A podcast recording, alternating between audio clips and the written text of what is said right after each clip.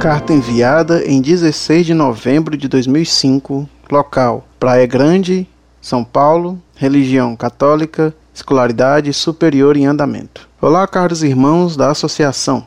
Gostaria primeiro de parabenizar o site por seu conteúdo riquíssimo em informações e doutrina para os católicos de hoje em dia, que se veem cada vez mais perdidos em meio a padres progressistas e ataques protestantes, sem ter onde buscar a riqueza da Santa Igreja com sua doutrina, livros e etc. Minha dúvida é a seguinte: nos últimos 100 anos, milhares de pessoas, católicos, foram mortos nas mãos dos regimes comunistas que infelizmente assolaram nosso planeta. Sabe-se também que essas mortes se deram principalmente pelo fato dos governos comunistas haverem desarmado a população para que a resistência fosse algo praticamente inútil, como vós mesmos já citaram em diversos documentos. No entanto, também sei que todo o poder dos governantes vem de Deus. E mesmo Jesus disse isso a Pilatos e cumpriu sua sentença, embora injusta.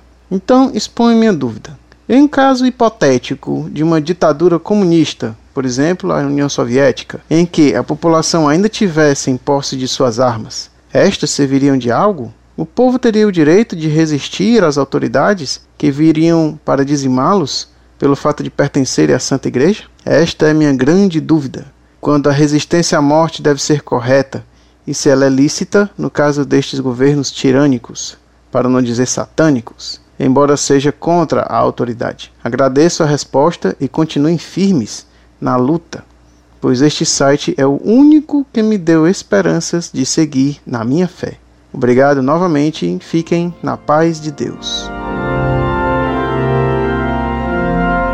Muito prezado, salve Maria. Muito obrigado por suas palavras de elogio ao site Monfort, que para nós são um conforto. Peço-lhe que reze por nós. A questão que você coloca é discutida por São Tomás sobre se é lícito rebelar-se contra um governo que viole a lei natural, como é o caso de um governo comunista. São Tomás responde que sim, mas coloca algumas condições. Primeiro, o governo deve ter feito leis contra a lei natural, portanto contra Deus. Segundo, a rebelião deve ser declarada por alguém que possua uma certa autoridade.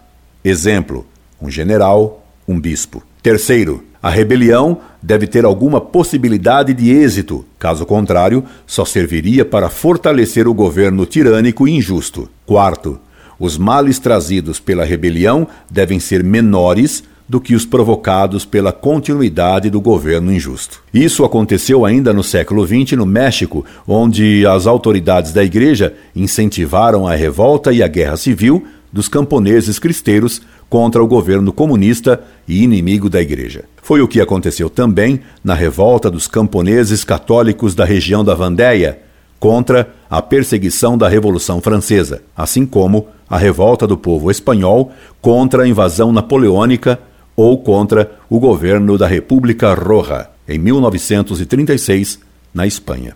Um abraço. Incorde Jesus Semper, Orlando Fedeli.